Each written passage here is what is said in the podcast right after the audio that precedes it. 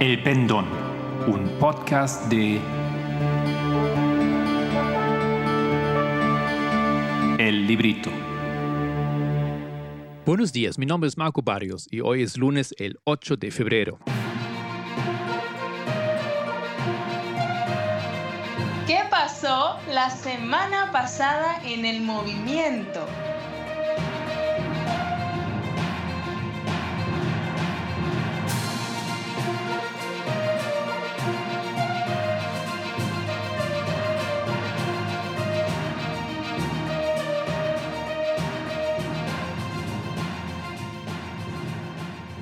En el último episodio he concluido el relato sobre la reforma de John Knox en Escocia. Hoy quiero continuar con esa serie sobre los grandes reformadores y voy a compartir la historia de Juan Calvino mediante un programa elaborado por y traducido de Radio Bavaria, el reformador de Ginebra, de Simón Demmelhuber y Christian Feldman, de 2017.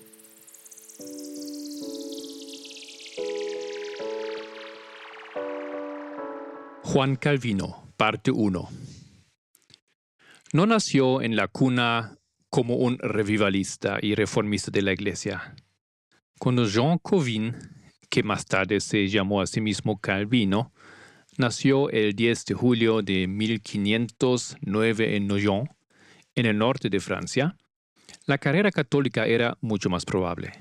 Su padre era secretario del obispo y abogado de la corte episcopal, Asistió a la escuela de latín con la ayuda de un beneficio del cabildo de la catedral. Cuando comenzó sus estudios universitarios en París en 1523, era un estricto opositor a la reforma. La divinidad tampoco es su agrado al principio.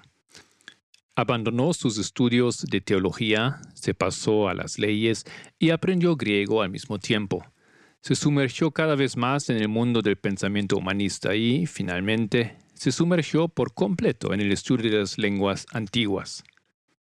Según los informes de sus compañeros, su talento y extraordinaria diligencia despertaron las mayores esperanzas entre sus profesores.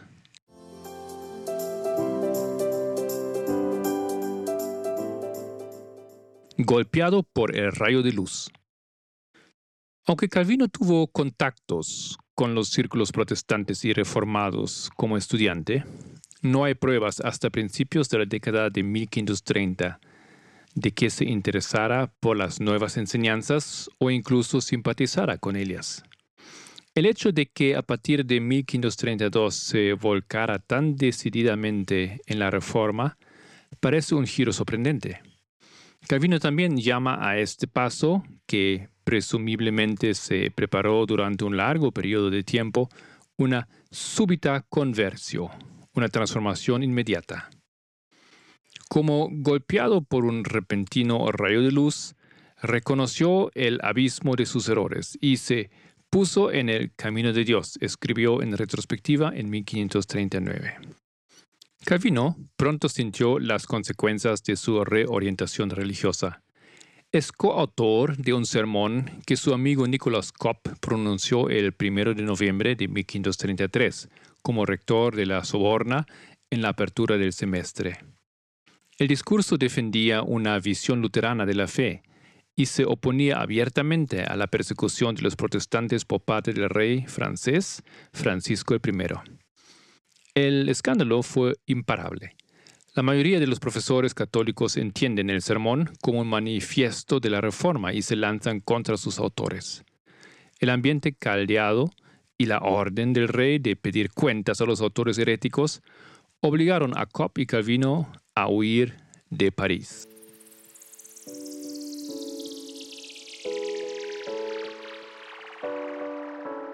La huida de París supone una ruptura total con la Iglesia Católica y una ruptura con su Francia natal, tan intransigente como violenta contra los protestantes. Calvino se refugió en Basilea, Suiza, que se había convertido a la Reforma en 1529 y albergaba a muchos protestantes que habían huido de Francia.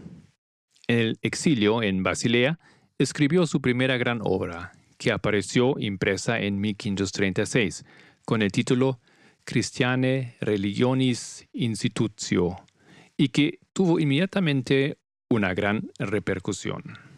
Un catecismo como intento de mediación. El prefacio de esta instrucción sobre la religión cristiana está dirigido al rey francés Francisco I, que había ordenado la destrucción de los herejes protestantes en un edicto del 29 de enero de 1535.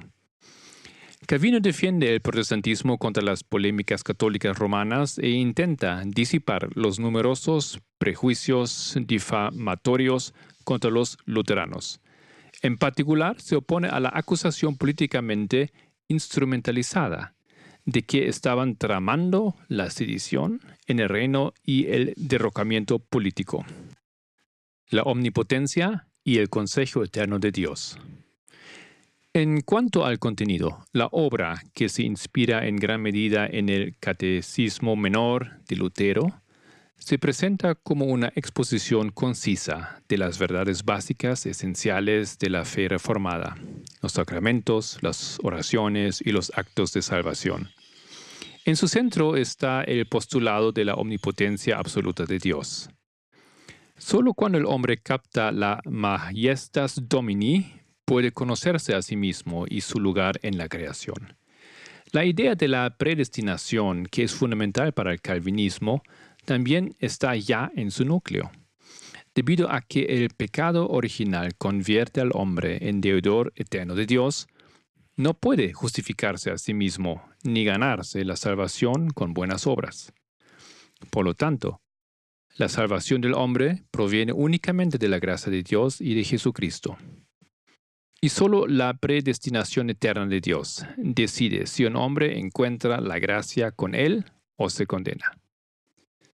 El hombre no puede influir en esa predestinación, a la elección o a la reprobación. Está enteramente confiada a la soberanía ilimitada y en última instancia incomprensible de Dios. Debe aceptar fielmente tanto la elección como la no elección. No hay certeza de quién está entre los condenados o entre los aceptados. Pero con toda la cautela hay, sin embargo, señales claras. La capacidad de llevar una vida piadosa, temerosa de Dios y moralmente irreprochable es una gracia de Dios y, por tanto, apunta a la elección.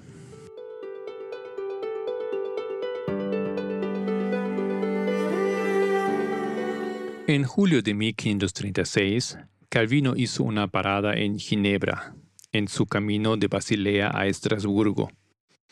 Aquí conoció al predicador Guillaume Farel, que le imploró que se quedara para impulsar juntos la causa de la reforma.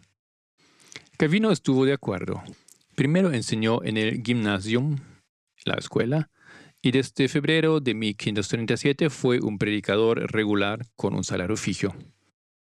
A finales de 1536, Calvino y Farel ya estaban trabajando en una disciplina eclesiástica como un conjunto de reglas vinculantes para la vida de la congregación. Fue estricto.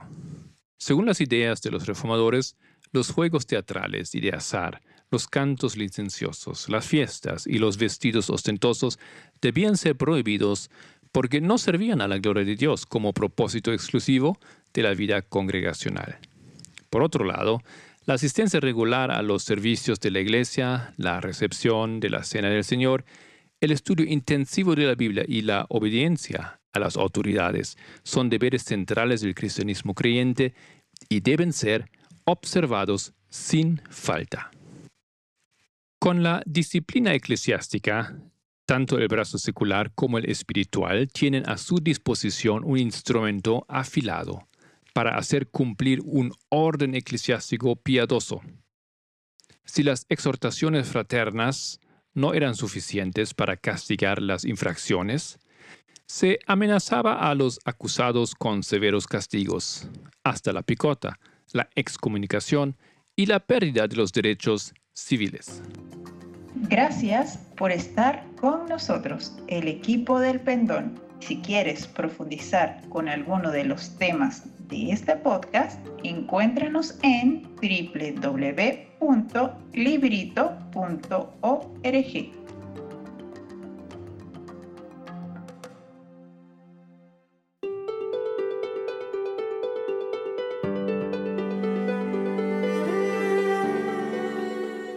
El Regimiento de Sacerdotes encuentra resistencia. Los proyectos de los reformadores presentados a principios de 1537 tuvieron una acogida ambivalente y más bien reservada por parte del Consejo de la ciudad.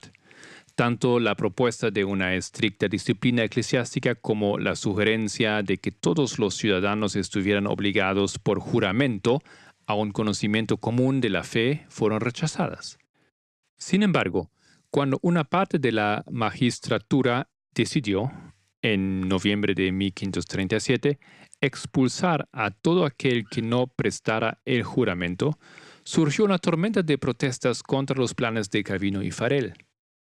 En febrero de 38, la situación llegó a un punto crítico.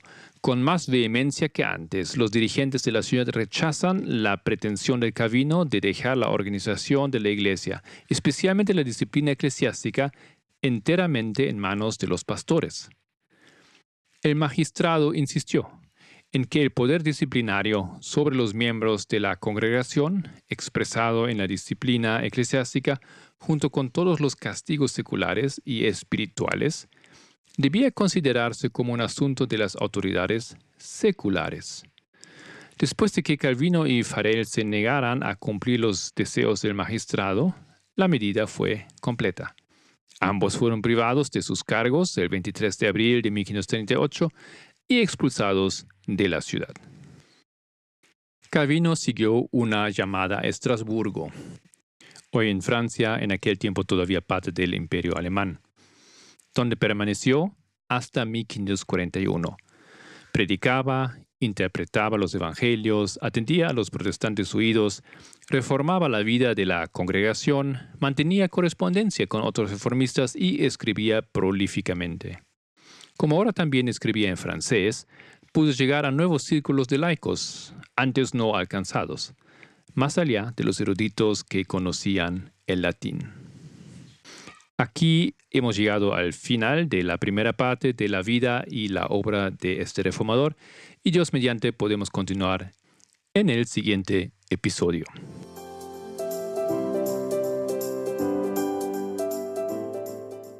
La semana pasada empezó el Seminario de Brasil con los oradores Ana Paula Castro, Matías Iserrualde, Tess Lambert y Pamela Bryant.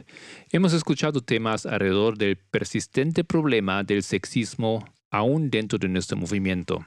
Vamos a reportar más en detalle sobre esto en el siguiente podcast y mientras tanto espero que todos ustedes puedan participar y disfrutar de la traducción que se provee también en vivo al español.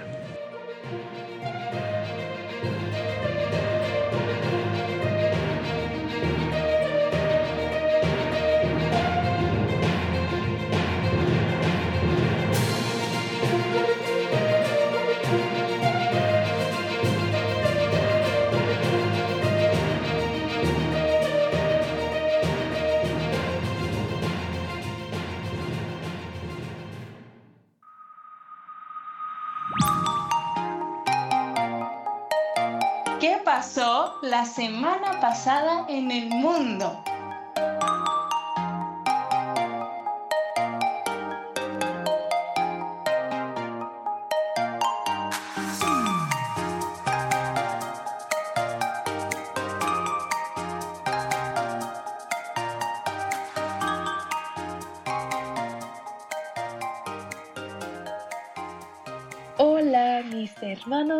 Hermanas, espero que estén bien, bienvenidos a nuestra sección de noticias. Vamos a revisar un poco de lo que pasó esta semana.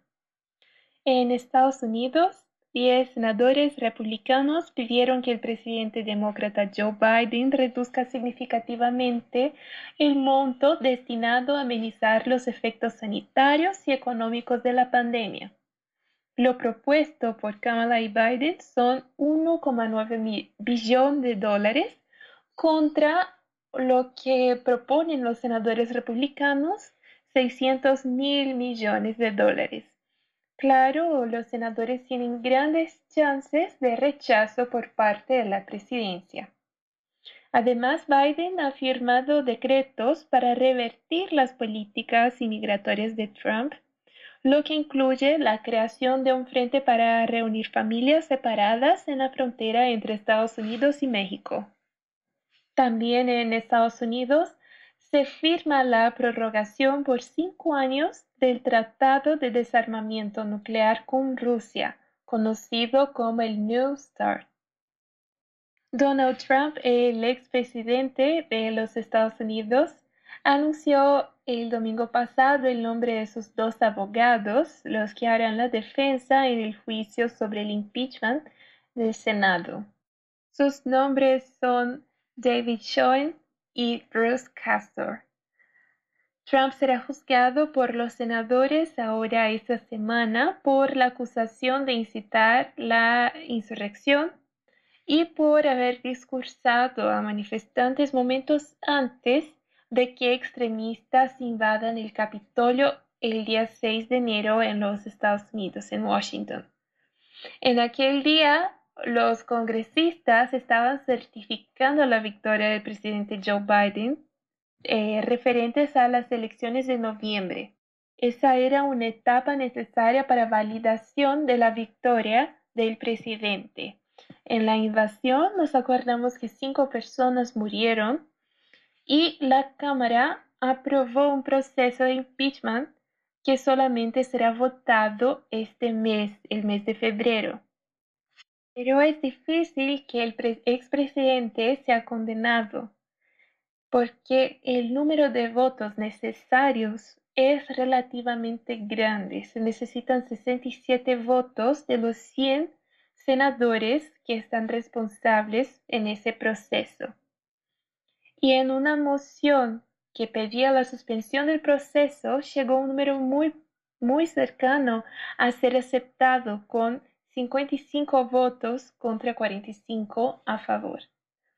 Sería necesario entonces que 12 senadores del Partido Republicano pasaran al otro lado para apoyar la penalización del expresidente. Alexandria Ocasio Cortés del Partido Demócrata, la congresista por Nueva York, reveló haber sido víctima de una agresión sexual. Ella hizo la revelación en un video publicado en una red social el lunes primero de febrero. La diputada de Estados Unidos también afirmó que tuvo miedo de morir durante el ataque al Capitolio de 6 de enero. En ese video, ella acusa a conservadores que se oponen al impeachment del expresidente Donald Trump de estimular la violencia que llevó al ataque la diputada símbolo de la izquierda progresista americana los comparó con abusadores. Y dice, ellos están intentando decirnos para seguir adelante sin prestar quejas, sin que se diga la verdad o sin enfrentar los daños extremos, las pérdidas de las vidas y los traumas. El gobierno de Canadá también clasificó este miércoles el grupo extremista americano Proud Boys como una entidad terrorista. La organización es apuntada como una de las responsables por la invasión del Congreso de Estados Unidos en el inicio de enero, como dijimos algunas veces. El Ministerio de Seguridad Pública canadiense se refirió a los Proud Boys como una organización neofascista en un comunicado. En una nota, la carpeta dice que el grupo tuvo un papel fundamental para la insurrección en el Capitolio de los Estados Unidos. En el comunicado oficial dicen lo siguiente, que el grupo y sus miembros encorajaron abiertamente, planearon y condujeron actividades violentas contra aquellos que creyeron como opuestos a su ideología y sus creencias políticas. Twitter bloqueó temporariamente un gran número de cuentas y de tweets en India en el último lunes a pedido del gobierno. Entre los perfiles que fueron suspendidos están los de una revista y de varios agricultores que organizan manifestaciones en la capital. La ONG internacional Reporteros Sin Fronteras, que defienden la libertad de prensa, condenó esa acción de los accesos en Twitter como un caso chocante de censura flagrante. El Ministerio de Relaciones Exteriores de India criticó los comentarios de personalidades internacionales sobre las nuevas leyes agrícolas del país. Publicaciones de Rihanna y Greta Thunberg que apoyan las manifestaciones de los agricultores fueron consideradas sensacionalistas.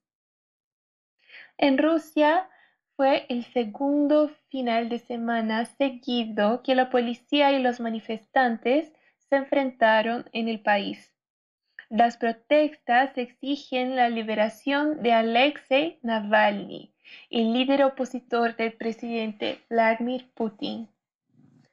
Las autoridades adoptaron medidas de seguridad en el centro de la capital, cerrando estaciones de subte cercanas al Kremlin, cortando el tráfico de autobuses y cerrando restaurantes y tiendas.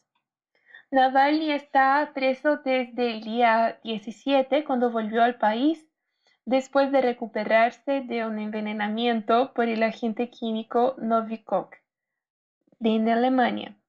Él acusa al gobierno ruso de haber planeado matarlo, pero el Kremlin niega la versión de los hechos.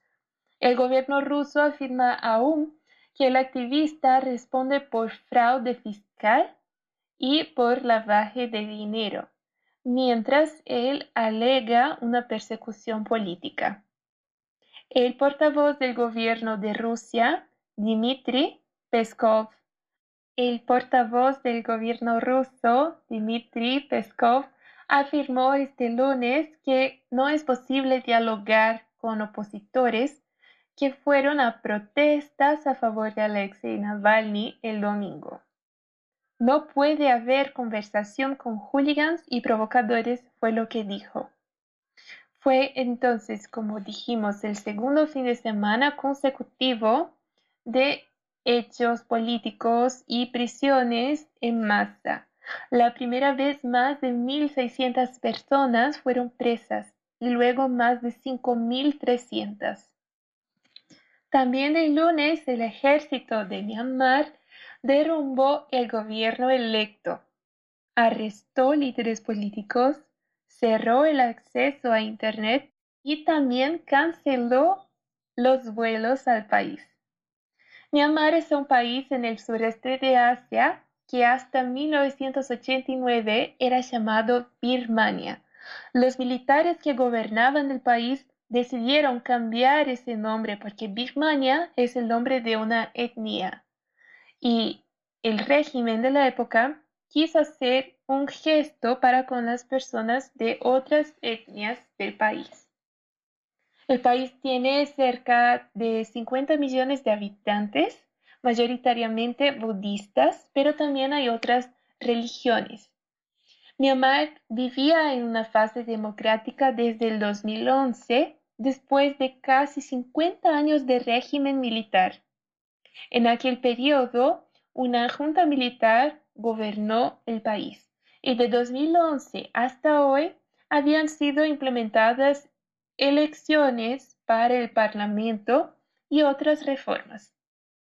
La última votación había sido en noviembre del año pasado, cuando el principal partido civil, la Liga Nacional por la Democracia, o NDL, venció 83% de los cargos en disputas. El nuevo Parlamento aprobaría un nuevo gobierno los militares se recusaron a aceptar ese resultado. Ellos dijeron que hubo enormes irregularidades en las elecciones legislativas de noviembre. Los militares habían intentado argumentar en la Corte Suprema del país que los resultados de las elecciones eran fraudulentos. Ellos amenazaron actuar y cercar los edificios del Parlamento con soldados. El golpe pasó sin violencia y pocas horas antes de la primera sección del Parlamento formado en las elecciones de noviembre.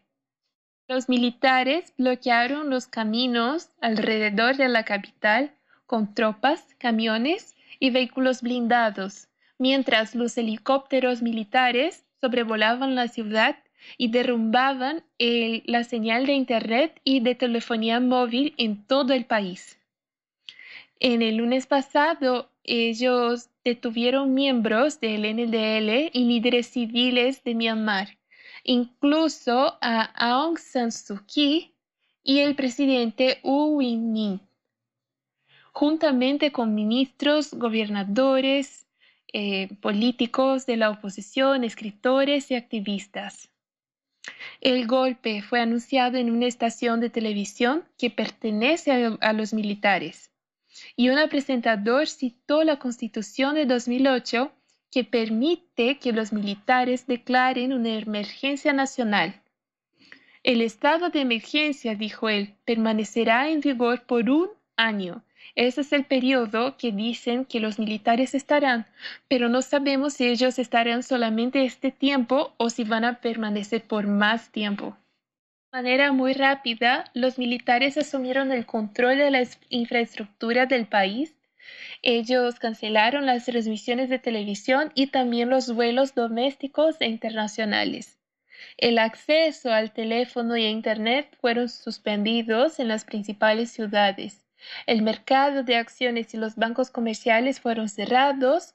En Yangon, la mayor ciudad y ex capital del país, los residentes fueron muy rápido a los mercados para conseguir estocar alimentos y suplimientos. Dan Aung San Suu Kyi era en la práctica la líder del país desde 2015.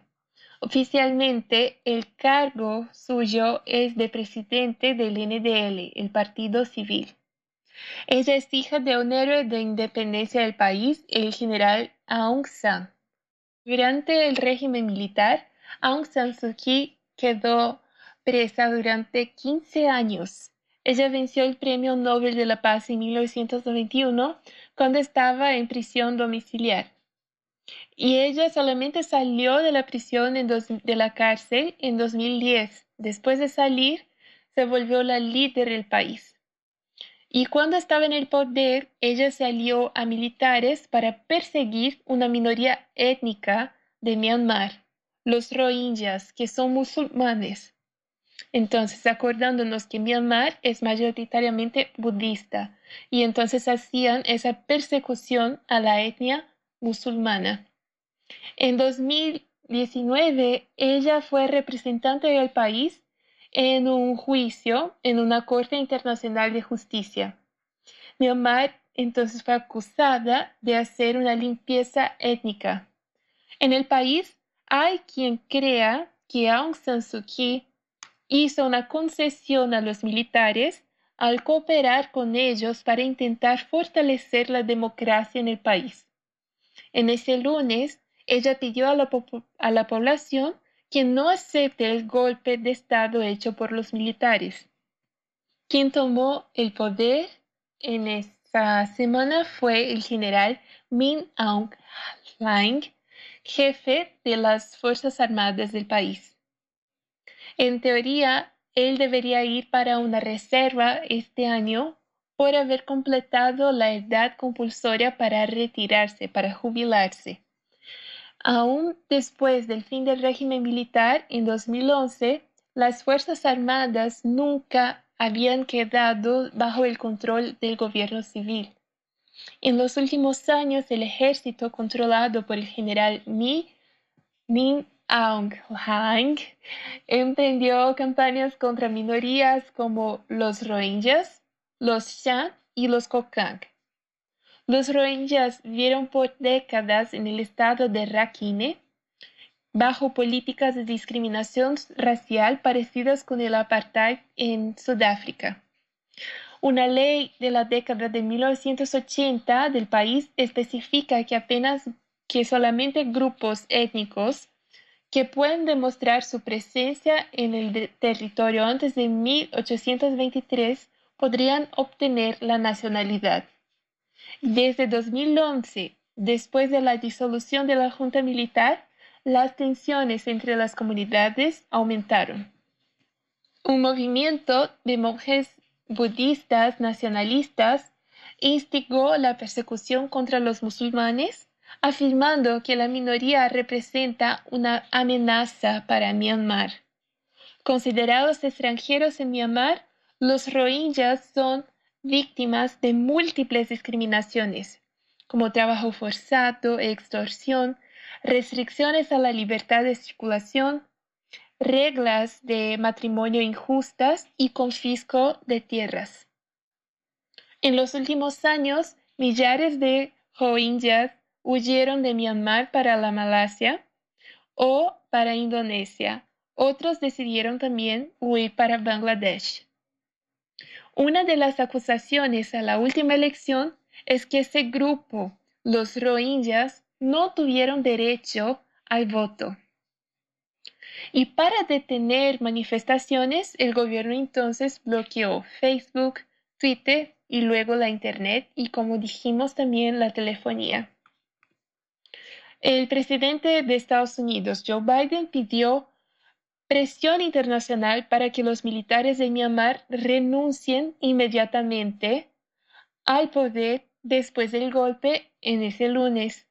El presidente americano clasificó el golpe como un ataque derecho a la transición democrática, algo que pasó parecido con él en Estados Unidos. Sin embargo, vemos que el gobierno que estaba también tenía ese problema con la discriminación y la, segregación de un pueblo que tiene una religión diferente.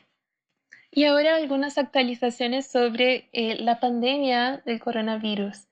Los especialistas de, de, la Organización Mundial de la Salud visitaron el mercado de Wuhan en China, que, donde fue el primer foco conocido de la pandemia de COVID-19. El grupo va a investigar la origen del coronavirus en el país. El mercado donde eran vendidos animales silvestres vivos está cerrado desde enero de 2020 y la seguridad solo permitió la entrada de los vehículos de la OMS.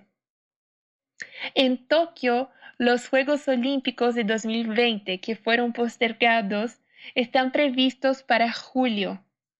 Y según las autoridades de Tokio, estos juegos van a pasar independiente de la evolución de la pandemia.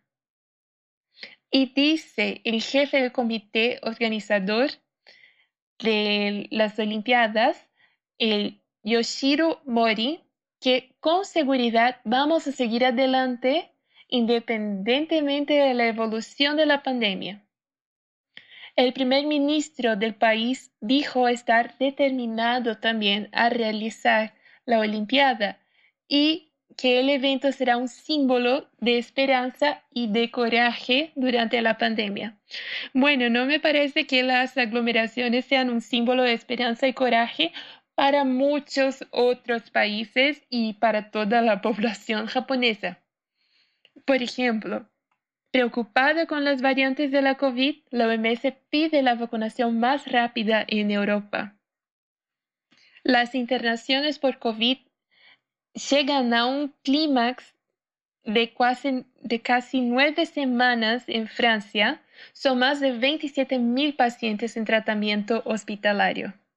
Presidente Emmanuel Macron no impuso un, tercero, un tercer lockdown, pero intensificó los controles en las fronteras y también hay un toque para que las personas una alarma para que las personas se vayan a sus casas durante la noche.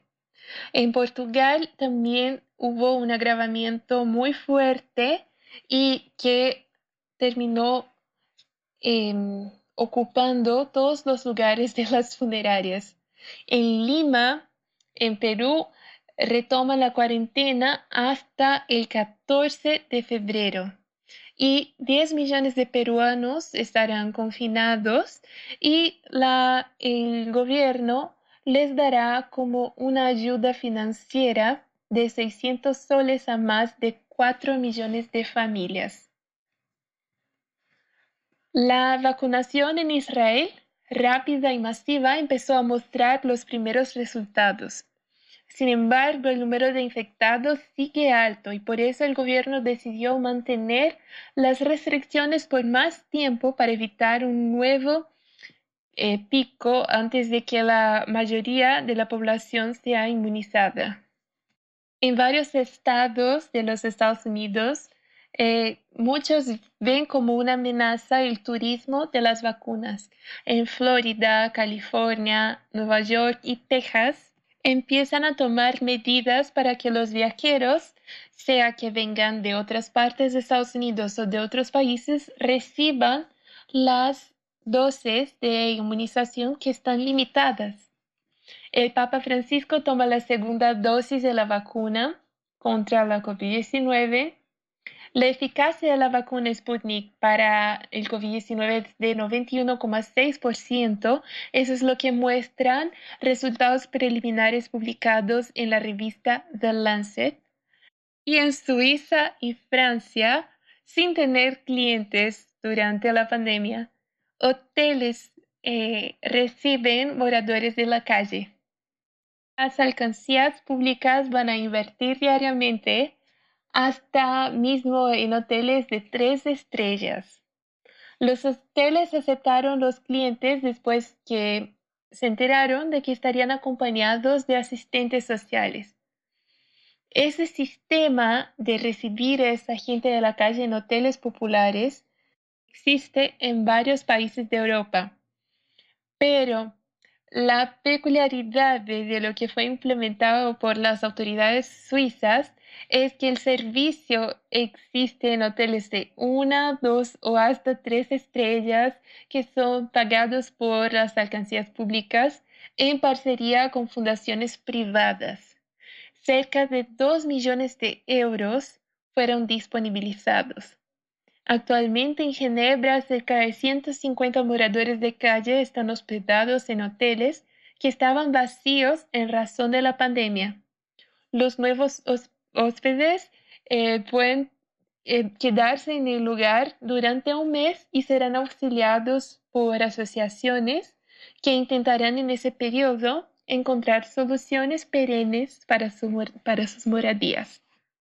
Bueno, gente, esto es todo. Espero que estén muy bien. Les deseo muchas bendiciones durante esta semana y chao, chao.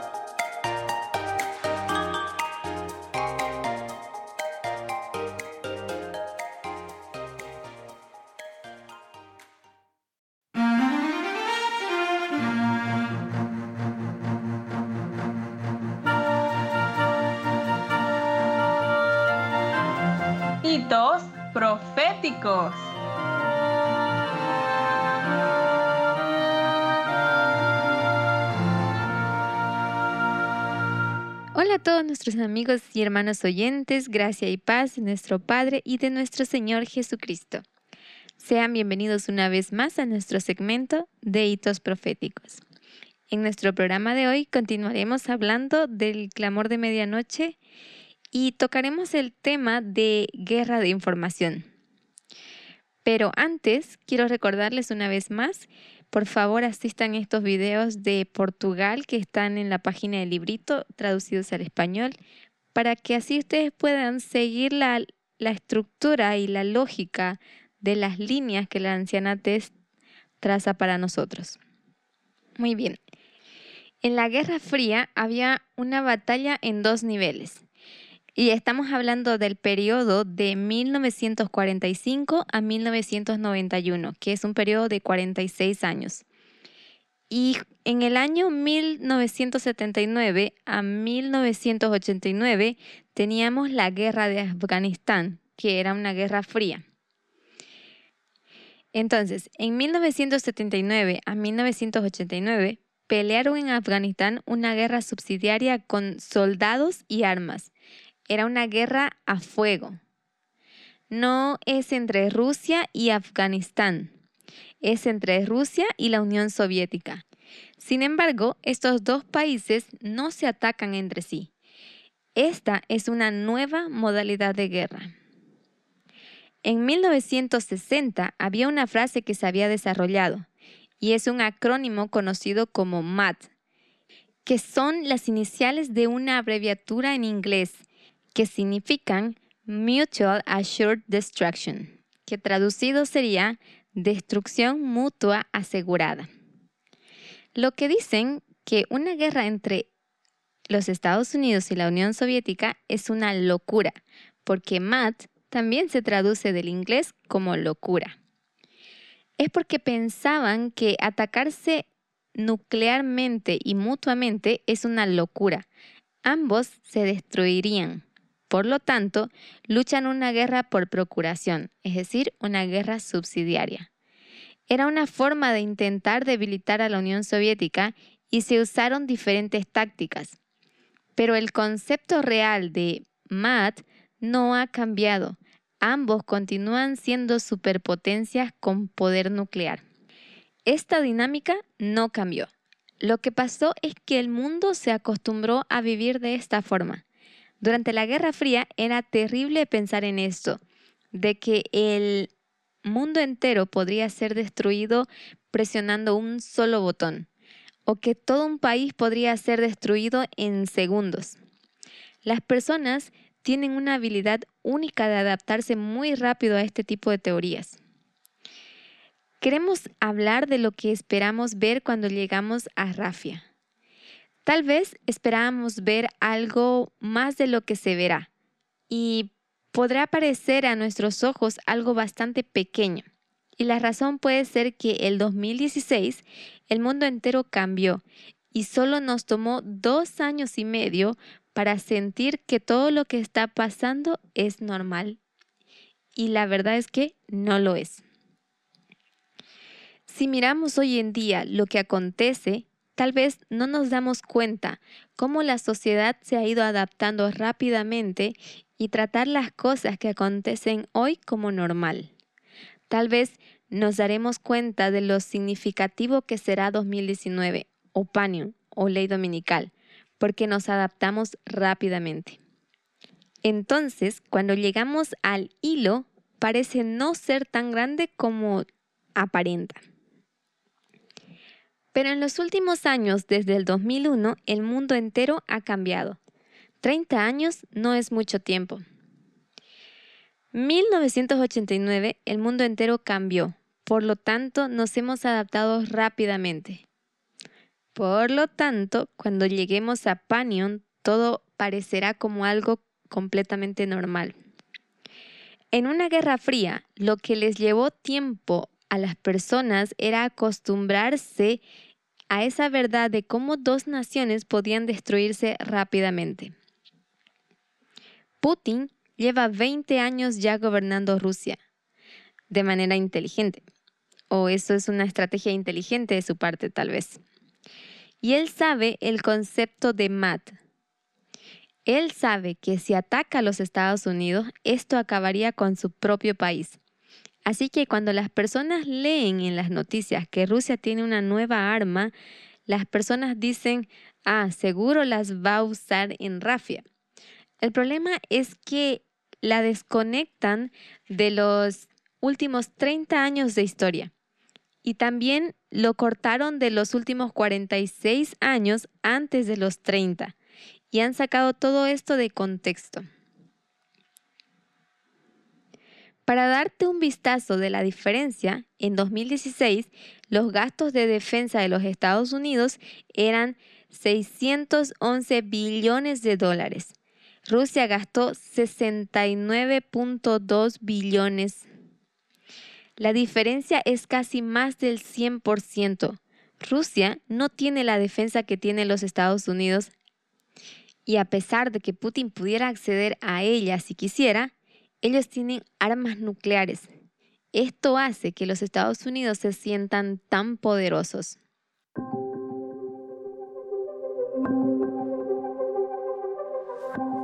Cuando miramos estos países en una guerra convencional con armas, si llegase a ocurrir una guerra de largo periodo, los Estados Unidos tienen una economía de 30 trillones de dólares y la de Rusia es menor que la de Italia.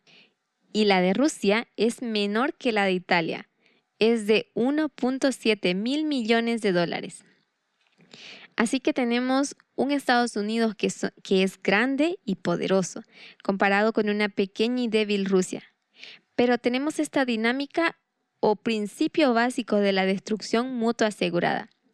Esto restringe a ambos poderes. Pero luego, después de 1991, Rusia cambia de ser un país comunista a ser un país capitalista y la mayoría de su dinero se encuentra fuera de su país y está atado a diferentes bancos en el mundo. Si los Estados Unidos estornudase, el mundo entero le da una gripe y Rusia es parte de este mundo. Después de 1991 tenemos MAT, pero hoy en día tenemos una destrucción económica mutua asegurada. La misma dinámica que provocaron la Guerra Fría son incluso más fuertes hoy.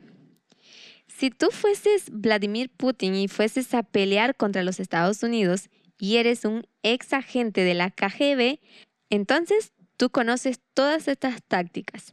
Necesitas encontrar la forma de destruir a los Estados Unidos sin destruir la economía o motivar lo suficiente para que te destruya a ti económica o militarmente. Cuando hablamos de 1989, el 11 de septiembre de 1990 y 1991, vemos lo siguiente esto sería bueno que lo vean en un gráfico, pero estamos hablando de este periodo de 1989 a 1991. Esta es la transición de la caída del Rey del Sur, pero al mismo tiempo marcamos el aumento de conocimiento desde 1989 hasta 1991. Pero 1990 no es solo el aumento de conocimiento, sino también la caída del Rey del Sur o la Unión Soviética. En estos tres años hay muchas cosas que podemos superponer. Aquí podremos trazar un hilo que se referiría al movimiento, otro al rey del sur y otro que se refiere al Islam. Cuando queremos entender una historia, debemos ir al tiempo del fin, en primer lugar, y conectarlo con nuestra historia.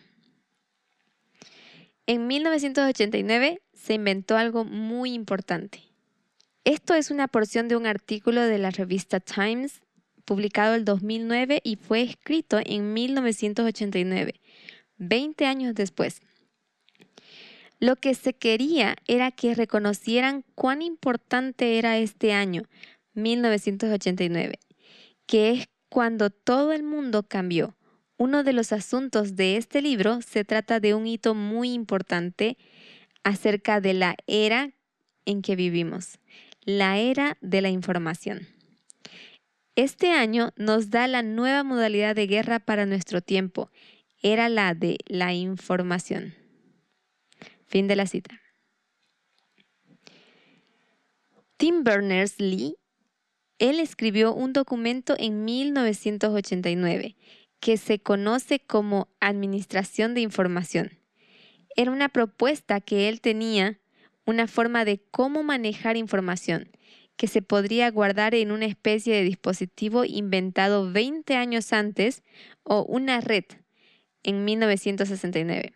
Se creó la ARPANET. La Fuerza Armada de los Estados Unidos fueron los que comenzaron a conectar computadoras en diferentes lugares. A esto se lo conoce como el nacimiento del Internet.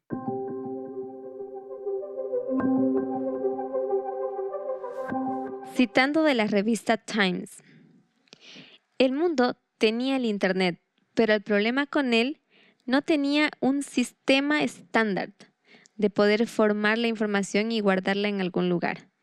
Y también localizarla y luego reenviarla a otro lugar o tal vez tomarla de algún lugar.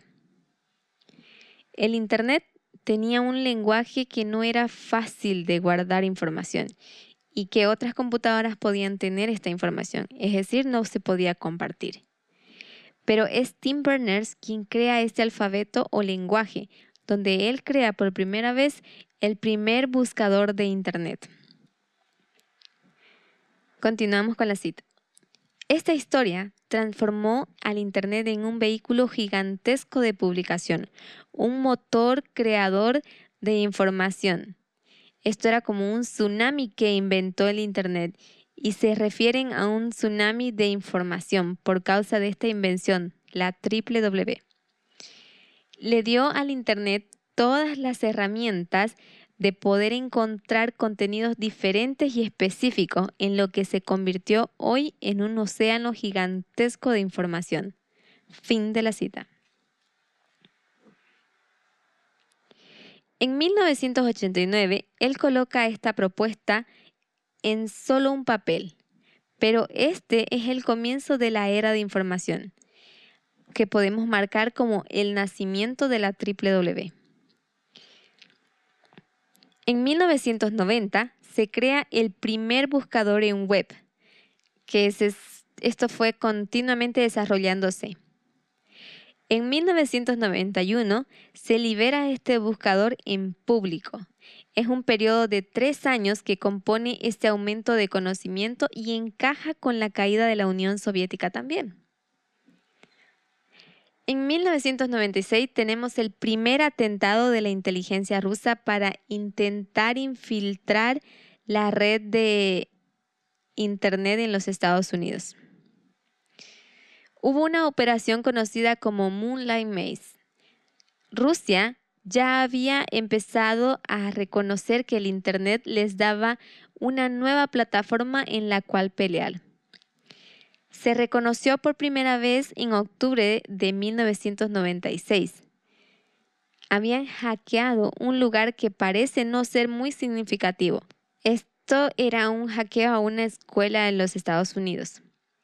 Pero esta escuela que consiguieron hackear tenía un contrato muy grande con la Fuerza Naval de los Estados Unidos y por un periodo de dos años ellos se movieron de la Fuerza Naval al Departamento de Energía la Fuerza Aérea y la NASA. Todo con el propósito de extraer información. No fue un intento de destruir a los Estados Unidos. Solo fue un intento de extraer información de ellos. Una de las cosas más recientes de 1996 es un artículo del periódico que dice que 1996 se repitió el 2016, 20 años después. Rusia nunca paró, siempre hizo lo mismo. Es también el primer encuentro entre militares rusos y americanos. Se encontraron en secreto para tratar de discutir sobre el espacio cibernético y cómo podía ser usado militarmente. No se consiguió ningún acuerdo, por cierto. Así que hubo una primera oportunidad para los Estados Unidos y Rusia de llegar a algún tipo de acuerdo en cuanto a cómo van a usar el espacio cibernético. Me parece que los Estados Unidos no hizo de esto una prioridad y Rusia continuó intentándolo. Los Estados Unidos no vio la necesidad porque en 1996 Rusia no era realmente una amenaza, pero hoy se reconoce como una gran oportunidad perdida. Hubo un problema que los Estados Unidos tuvieron. Cada vez que hay una nueva invención, ya sea los autos o la red Internet o la red de seguridad estadounidense, las agencias o las fuerzas policial deben aprender cómo acceder a esta nueva modalidad o invención. Deben tener la capacidad de mantenerse al día. Por ejemplo, cuando los teléfonos fueron inventados, ellos tuvieron que aprender cómo tener acceso al registro telefónico de las personas. Tenían que saber rastrear las comunicaciones y esto así continuaba según la era iba avanzando. Se hace más y más difícil y nos referimos a la era de información. Después de 1989 y de la invención de la triple tienen un nuevo problema Hubo un caso en la Corte en 1979 donde el gobierno no podía tener acceso al registro de las personas. y entraron en este caso para poder tener acceso a los registros telefónicos. En 1979, los Estados Unidos tenían la capacidad de vigilar los registros telefónicos de una persona, pero ahora tenemos a estas personas que luego de la guerra de información empiezan a soltar mucha información y empiezan alguna forma de comunicación. Y el gobierno americano empieza a ser menos poderoso sin poder tener acceso a esta información. Entonces, el FBI, ellos tienen una lista de deseos de las cosas que ellos quieren. De modo que ellos quieren conseguir poder. La cosa que ellos quieren es poder para poder vigilar a los civiles a través de la WW. Y ellos colocaron esto en el Congreso como una propuesta. Y siempre les fue negada hasta el 11 de septiembre. Gracias por estar con nosotros, el equipo del Pendón. Si quieres profundizar con alguno de los temas de este podcast, encuéntranos en www.librito.org.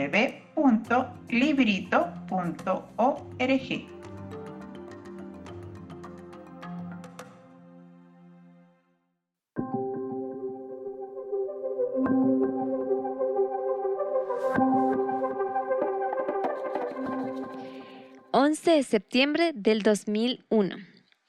Hubo un ataque terrorista. Cuando pasó esto, las personas estaban tan asustadas que estaban dispuestas a renunciar a sus derechos de privacidad.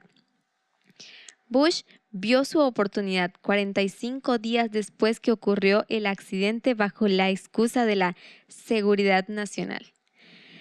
Toda esa lista de deseos del FBI fue pasada en el Congreso y aceptada se la conoce como el acto patriota. Esto le dio a estos departamentos la habilidad de controlar la vigilancia en la W y Bush lo firmó como ley el 26 de octubre. La vigilancia de la comunicación es una fuerza esencial para detener al territorio. Las leyes que existen hoy fueron escritas en la época de los teléfonos que dan, que dan vueltitas, es decir, esos que tienen los números en una ruedita. La nueva ley pasada hoy permitirá la vigilancia en todos los medios de comunicación que son utilizados por los terroristas, incluyendo emails, teléfonos celulares, internet. Fin de la cita. El problema es como el acto patriota define terrorismo, porque el acto patriota ha sido usado el 96% y no contra el terrorismo, y no fue creado 46 días después del ataque del 11 de septiembre. Es algo que querían desde 1989. Y podemos demostrar que esto es una violación a los derechos constitucionales. Esto define al terrorismo como cualquier enemigo del terrorismo. Y la gran mayoría de veces que se usó el acto patriota lo usaron contra vendedores de drogas. Si tú protestas, puedes ser llamado como un terrorista doméstico. Pueden ir a tu casa sin ninguna razón y buscar información personal sin ninguna orden de la corte. Ahora es llevada a una corte secreta creada en 1979 llamada la Corte FISA. Es una corte de inteligencia para que se le pueda dar garantías secretas a los civiles. Déjenme darles una idea de cómo funciona. Desde que esta corte fue creada en 1979 para cuando fue calculada el 2013, un periodo de 34 años, ellos tenían un montón de aplicaciones en esta corte para una garantía por el gobierno y fueron aprobadas 35.434 y solo 12 la Corte rechazó. Por 34 años tenemos esta Corte operando, permitiendo al gobierno conducir la vigilancia. Nadie puede saber lo que está pasando y ningún abogado que defienda la otra parte puede estar presente. Y en 34 años, solo 12 casos fueron rechazados rechazaron una aplicación cada tres años y poco y aceptaban tres por día, es decir, era un proceso burocrático. El problema no es solo cómo está formulado, sino también cómo se usa.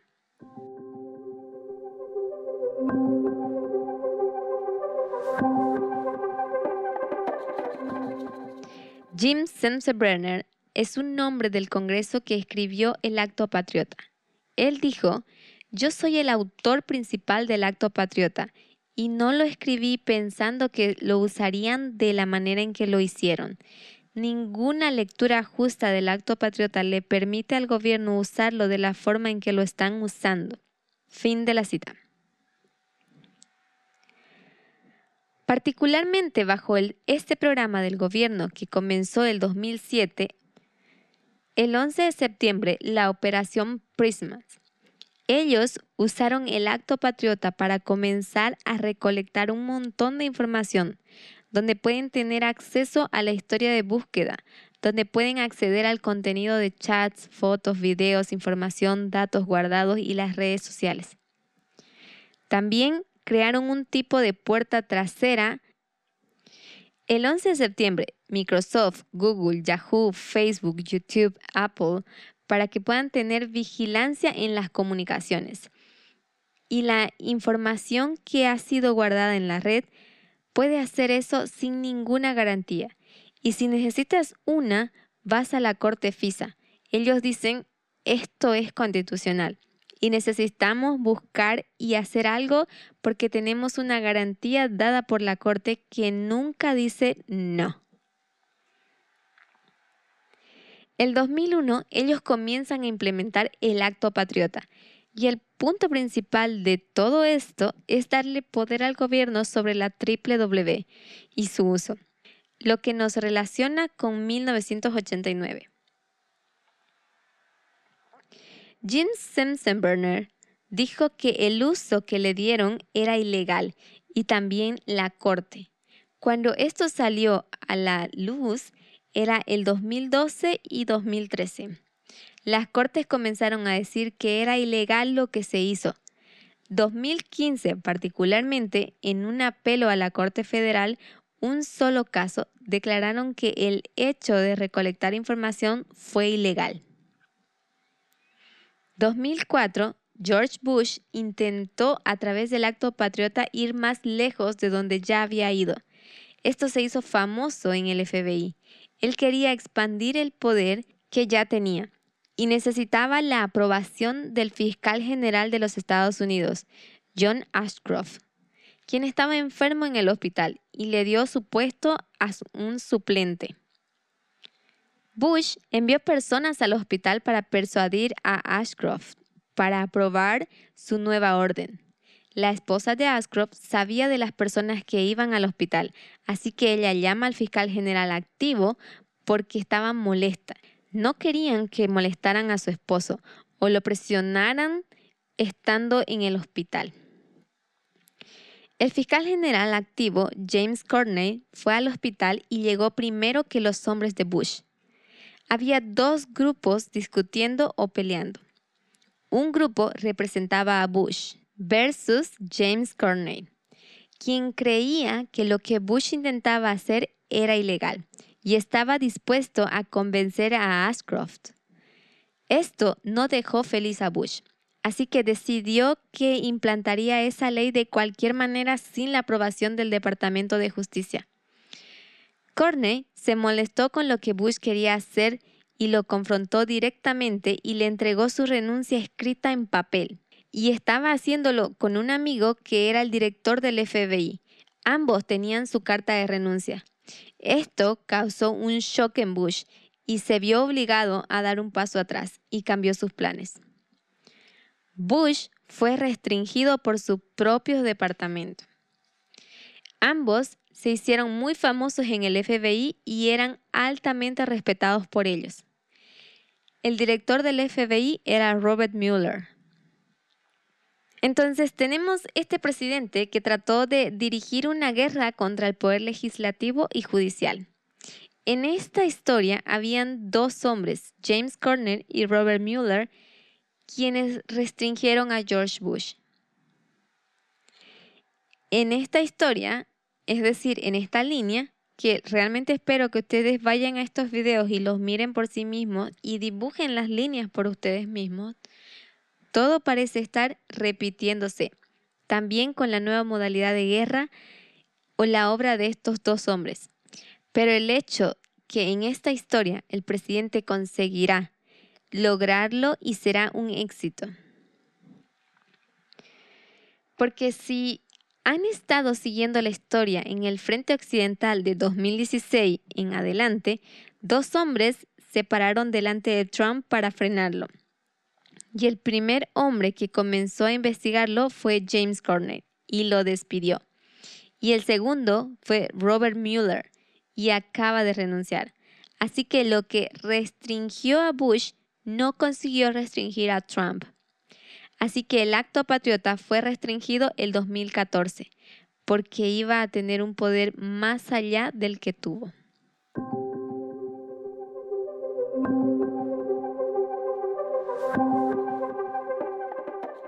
La mayoría de lo que sabemos acerca de esta historia salió a la luz el 2013-2014. Se hace difícil separar estos dos años. El 2013 hubo una persona que robó información y la filtró, Edward Snowden. Él era un empleado privado de la NSA y comenzó a darse cuenta lo que hacían con el acto patriota en esta agencia del gobierno. Y tuvo acceso a información ultra secreta, así que robó la información. Y el 6 de junio del 2013, él comenzó a liberar esta información en el Internet. Se la conoce como la colección de documentos de información secreta jamás robada. Hasta el 31 de mayo del 2014, él continuó filtrando mucha información. La mayoría de esta información es sobre el acto patriota y la operación Prism y para qué y cómo es que el gobierno lo usaba. Menos del 1% de los documentos al que él tuvo acceso fueron filtrados. Por lo tanto, estas agencias estaban viviendo con un temor del resto del 99% de información, sin saber si los liberaba o no. Esto generó muchos cambios en la manera de operar estas agencias y de cómo ellas debían ser transparentes y todas estas compañías de Internet, Google, Yahoo, Facebook, etc., se dieron cuenta cómo el gobierno los había usado y empezaron a introducir el cifrado en sus medios sociales, sus redes. Por ejemplo, WhatsApp está encriptado en respuesta a lo sucedido con Snowden por eso se encargaron de bloquear al gobierno para impedir que el gobierno les robara información. 2014, el hito de la ley dominical. Para entender 2014 necesitamos volver a 1989. Y solo como una información extra, les voy a dar estos, estos pequeños datos. En 1996 hay un movimiento en los Estados Unidos que quiere unir la iglesia con el Estado y llevar al mundo a la ley dominical. Hay un movimiento de la verdad presente. Tenemos dos fuentes de información externa e internamente. Nosotros tenemos en nuestro movimiento dos fuentes de información. En 1996 hay dos fuentes interna y externa. Se crearon dos canales de noticias, Fox News, esta es la formalización del mensaje del movimiento que nos lleva de 1996. Incluso podemos rastrearlo de 1979 hasta 1996 y nos llevará directamente a la ley dominical. Esta organización de noticias está envuelta en la desinformación y se ha convertido ya en el canal de Donald Trump. Y repite la historia, Hitler también tenía un canal del Estado. Trump también debería tener su propio canal de Estado que trabaje para él y lo tiene y está desde el principio. Los mejores artículos que la anciana Tess lee y que están de acuerdo con lo que nosotros creemos es que al menos por dos años y medio que ha estado estudiando estas agencias de noticias que ella sigue están de acuerdo con las profecías y son ellos los que están diciendo a los netineos qué es lo que ocurre realmente. Uno de los mejores, ella dice, es el Washington Post. Es el periódico que existe por mucho tiempo, pero cuando se unió a la WW fue en 1996. Yahoo Web se unió y también podemos colocar Google ese año. Es la formalización de un mensaje interno y externo al igual que nosotros. Anciana Tess dice que nuestro futuro será decidido dependiendo qué fuente escuchemos en la formalización. Los sacerdotes, los levitas, los netineos tienen que escoger.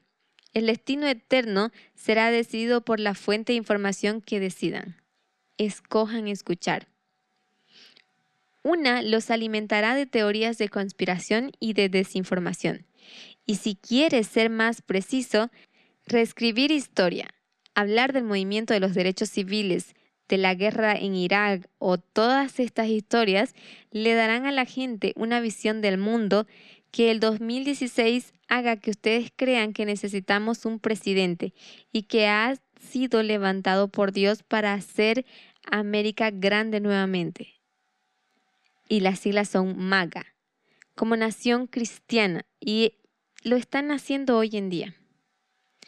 Así que mis hermanos, los invito a investigar un poco más sobre las fuentes de información de las cuales nosotros adquirimos el conocimiento o las noticias en cuanto a eventos externos. Esto ha sido todo por hoy, mis queridos hermanos. Les deseo una feliz semana y que Dios los bendiga. Hasta la próxima.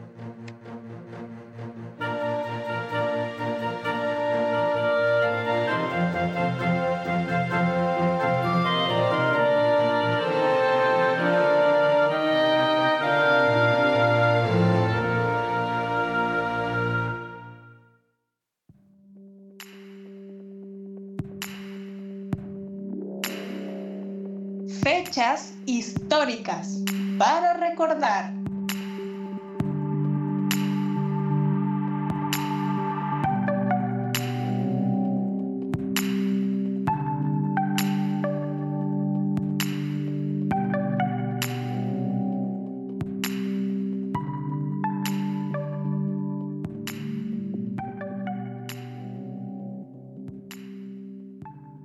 Muy buenos días a todos mis hermanos y hermanas que nos acompañan el día de hoy. De parte del equipo del Pendón, les quiero extender un fuerte abrazo. Mi nombre es Kevin Moreno y el día de hoy estaremos revisando varios eventos que han dado pie a nuestra historia presente. Así que siéntense a gusto en este nuevo episodio de Eventos Históricos. El día de hoy partiremos yendo a la fecha del 4 de febrero de 1945. En esa fecha se abre la conferencia de Yalta, la Conferencia de Yalta, también llamada Conferencia de los Tres Grandes, fue una reunión que mantuvieron el primer ministro británico Winston Churchill, el presidente estadounidense Franklin D. Roosevelt y el líder soviético Joseph Stalin hacia fines de la Segunda Guerra Mundial. La conferencia de Yalta se realizó a orillas del Mar Negro, en el Palacio Imperial de Livadia, en la ciudad de Yalta, Crimea, en la Unión Soviética, entre el 4 al 11 de febrero de 1945. El objetivo de la cumbre fue coordinar los planes de la guerra de los aliados, en un momento en el que las operaciones contra las potencias del eje habían entrado en una etapa decisiva, también se buscaba llegar a un acuerdo sobre el futuro político de una Europa prácticamente ya liberada de la dominación nazi.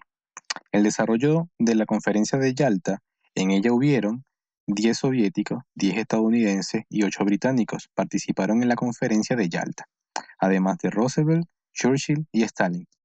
Los principales negociadores fueron el comisario de Relaciones Exteriores soviético Vyacheslav Molotov, el secretario de Estados Unidos Edward Statinian Jr., el jefe de Estado Mayor de los Estados Unidos George Marshall y el ministro de Asuntos Exteriores británico Anthony Eden. Roosevelt y Churchill Viajaron desde Malta en un avión militar. Stalin llegó en tren y visitó primero a Churchill, a quien expresó su convencimiento de la derrota alemana. Luego, acompañado por Molotov, se entrevistó con Roosevelt, con quien discutieron sobre el papel de Francia en la posguerra. Los tres grandes mantuvieron tres reuniones plenarias. En la primera plenaria se discutió la relación de la situación de Polonia, tanto sobre su extensión territorial como la composición de su futuro de gobierno. En la segunda plenaria se debatió el tratamiento de que daría Alemania en la posguerra, el momento de las indemnizaciones que debería pagar y qué participación se les otorgaría a los franceses en las distintas zonas de ocupación. Y en la tercera plenaria se trató la organización de las Naciones Unidas y el rol que en ella tendría las grandes potencias. También se volvió a discutir la situación de Polonia. Las resoluciones de la conferencia de Yalta fueron las siguientes.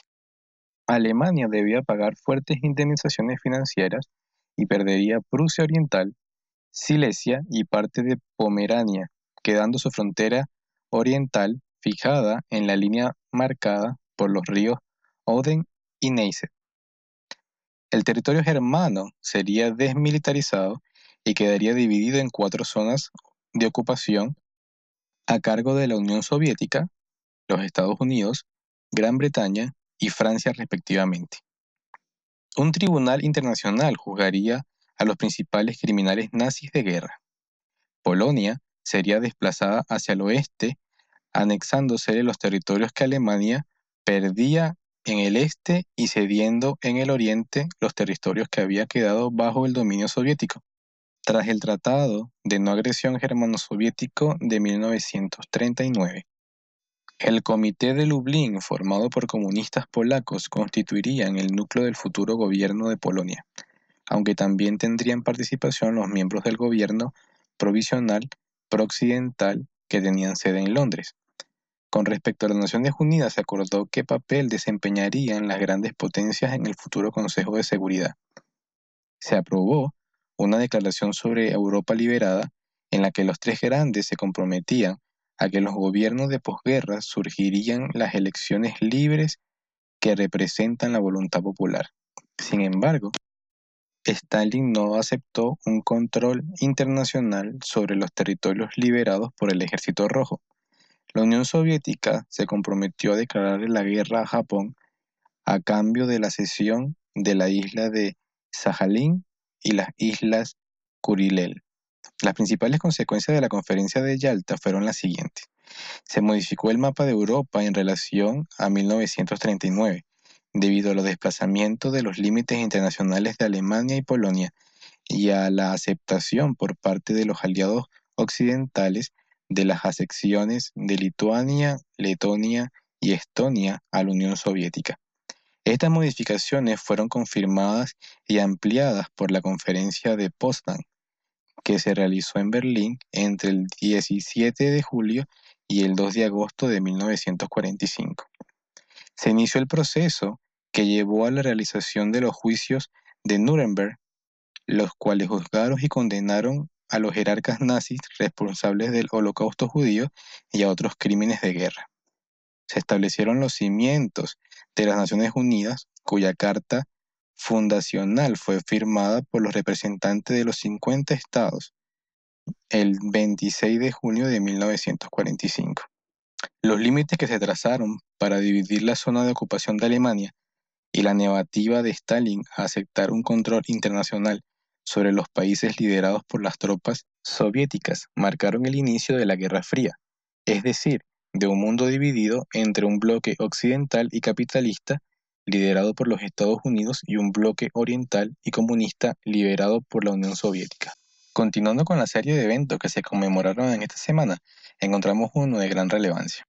La primera victoria del sufragismo británico, el Parlamento británico aprobó el 6 de febrero de 1918 una ley que otorgaba el derecho del sufragio a las mujeres mayores de 30 años.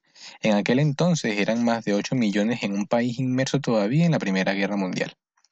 El éxito de las sufragistas británicas se enmarca en un movimiento social más amplio que ya había llevado a reconocer el voto femenino en Nueva Zelanda en 1893, en Australia en 1902, en Finlandia en 1906 y Noruega en 1913, y la Unión Soviética en 1917, y sería pronto imitar en Alemania en 1918 y en Estados Unidos en 1920. Emmeline Pankhurst lideró el movimiento por el sufragio femenino. Los primeros grupos favorables al sufragio de la mujer se formaron en el Reino Unido a fines de la década de 1860, pero no adquirieron relevancia hasta que la activista Emmeline Pankhurst fundó en 1903 el Sindicato Político y Social de las Mujeres. En los primeros años del siglo XX, tan solo el Partido Laborista, una joven organización fundada en 1900, estaba a favor de otorgar el derecho del voto a las mujeres en el Reino Unido, mientras que el Partido Liberal y el Partido Conservador se oponían, explicó Efer Sarah Richardson, investigadora de política e historia de género en la Universidad de Warwick. Los conservadores estaban en general en contra de cualquier extensión del derecho al voto. Entre los liberales, aunque muchos de ellos apoyaban una ampliación de la democracia, cundía la preocupación de que las mujeres votarían de forma abrumadora a los conservadores, indicó Richardson. El grupo liderado por Parker renunció a las medidas de presión política que habían utilizado hasta entonces sus compañeras, basadas en tratar de convencer con cartas y argumentos a los diputados, e inició una campaña radical bajo el lema Hechos, no palabras. En los siguientes años, las sufragistas quemaron el contenido de cientos de buzones de correo, rompieron las ventanas de miles de comercios y cortaron cables telefónicos, entre otros actos violentos y sabotajes. También llamaron a los ciudadanos a invadir la Cámara de los Comunes y lograron reunir frente al Palacio de Westminster a cerca de 60.000 personas en octubre de 1908, aunque la policía logró impedir que accedieran al edificio del Parlamento. La ausencia de resultados tangibles a favor de su causa las llevó a partir de 1913 a radicalizar aún más sus acciones y colocaron diversas bombas que provocaron daños materiales. El acto de militancia más conocido fue el del activista Emily Davison, que se convirtió en una mártir del movimiento al arrojarse bajo el caballo del rey Jorge V durante una carrera en el hipódromo de Epsom Down, un atropello que les provocó la muerte pocos días después. Muchas sufragistas acabaron en la cárcel y comenzaron huelgas de hambre, ante lo cual el gobierno del Partido Liberal trató de forzarlas a alimentarse. El sindicato político y social de las mujeres declaró una pausa en sus acciones de protesta ante el estallido de la guerra, aunque continuó ejerciendo presión sobre el gobierno. La primera norma otorgó el derecho a voto a mujeres mayores de 30 años. En 1917 se comenzó a considerar una reforma de la ley electoral en el Reino Unido, ante la posibilidad de que las acciones radicales de las sufragistas se reiniciaran con el fin de la contienda debido a que la mayoría de los soldados que regresaban frente no tendrían derecho al voto. En virtud de la ley vigente en aquel entonces, aprobada en 1884, tan solo podían votar los hombres con ganancias por encima de cierto umbral, lo que dejaba fuera a más de 40% de los británicos, entre ellos gran parte de los soldados, la norma que se aprobó en febrero de 1918 otorgó el derecho al sufragio a todos los hombres mayores de 21 años, junto con las mujeres por encima de 30 años. Fue una ley de compromiso, afirmó Richardson, para quien el límite de la edad de voto de las mujeres estableció, para evitar que hubiera más mujeres votantes que hombres. Diez años después, el Parlamento británico aprobó la ley que garantizaba el sufragio universal para todas las personas mayores de 21 años en el Reino Unido, lo que amplió a 15 millones de mujeres con derecho al sufragio en el país. Siguiendo con el hilo de eventos que han marcado significativamente cuando hablamos de igualdad, me pareció interesante poder mencionar sobre este próximo evento. Desde el 2012 se ha declarado el 6 de febrero como Día Internacional de Tolerancia Cero contra la mutilación genital femenina. Esta resolución, proclamada por la Organización de las Naciones Unidas, declara que dicha práctica es considerada como una violación de los derechos humanos y suele ejecutarse contra las niñas mientras son infantes o bien en la adolescencia temprana. Dentro de la mutilación genital femenina se abarca todos aquellos procedimientos que dañan o alteran los órganos genitales femeninos con objeto de eliminar el placer sexual, basado en prácticas culturales, religiosas o cualquier otro motivo no médico. Estas prácticas están arraigadas en la desigualdad de género y los desequilibrios de poder que presenta una amplia violación de los derechos humanos de las mujeres y niñas, ya sea en cuanto a derechos de salud, a la integridad física, a la seguridad, al no sentimiento de torturas y por supuesto el derecho a la vida, ya que muchas veces el desenlace es fatal. Si bien se han suscitado cambios positivos en los países de África y Oriente Medio, que es donde tiene su mayor concentración, actualmente la ablación continúa siendo un problema universal, arrojando cifras alarmantes donde se estima que cada año alrededor del mundo se mutilan los genitales femeninos de 3 millones de niñas menores de 14 años. Estos serían los eventos mencionados esta semana. Quedan invitados a una siguiente edición de eventos históricos. Les esperamos la próxima semana. Bendiciones.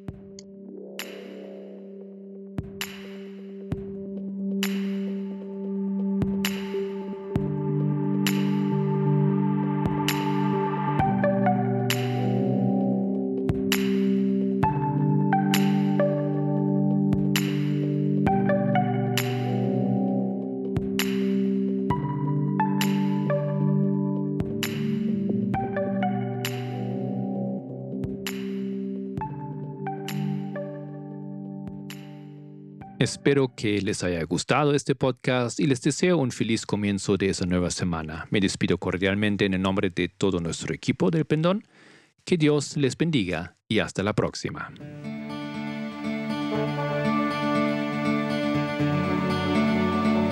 El Pendón, un podcast de El Librito.